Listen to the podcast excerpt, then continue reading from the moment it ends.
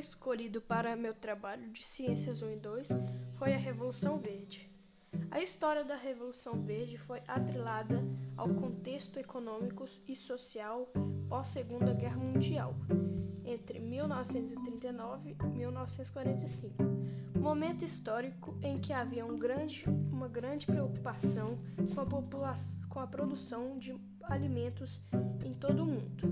A fome era reconhecida como ameaça mundial, uma vez que vários países enfrentavam uma crise de abastecimento e havia um temor muito grande de que, com o passar dos anos, a produção agrícola mundial não seria suficiente para alimentar toda a população do globo.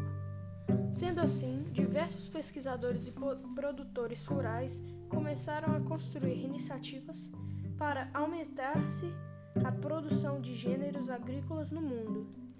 Na visão desses especialistas, a agricultura mundial deveria focar-se em ganhos de produção, ou seja, em, uma, em um maior volume produzido com o menor custo possível. Desse modo, modelos agrícolas concretizaram-se com o emprego de alta tecnologia, elemento primordial na prática da Revolução Verde. Um dos primeiros expoentes da Revolução Verde foi o agrônomo estadunidense Norman Ernest Borlaug. Nasceu em 1914, morreu em 2009.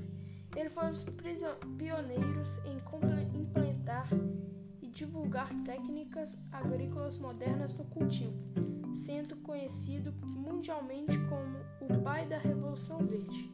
Os seus estudos estavam voltados para o grande objetivo da revolução: aumentar a, a produção agrícola em nível mundial por meio de emprego de técnicas modernas de cultivo.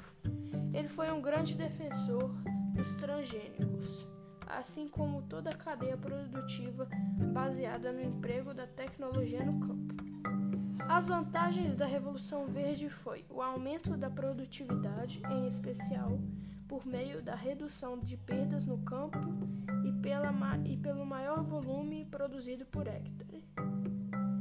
Um emprego de técnicas de cultivo modernas no campo, baseada no desenvolvimento de máquinas, equipamentos e insumos. Investimento de ciência e tecnologia para o desenvolvimento das atividades agrícolas por meio do apoio de agentes públicos e privados.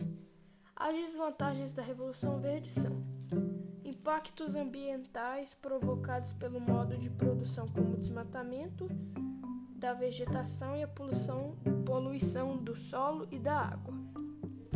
O êxodo rural fomentado pela mecanização da produção, assim como pela concentração fundiária e pela desigualdade social a utilização de elementos químicos que são prejudiciais, prejudicais para a saúde humana, como alguns compostos encontrados nos agrotóxicos.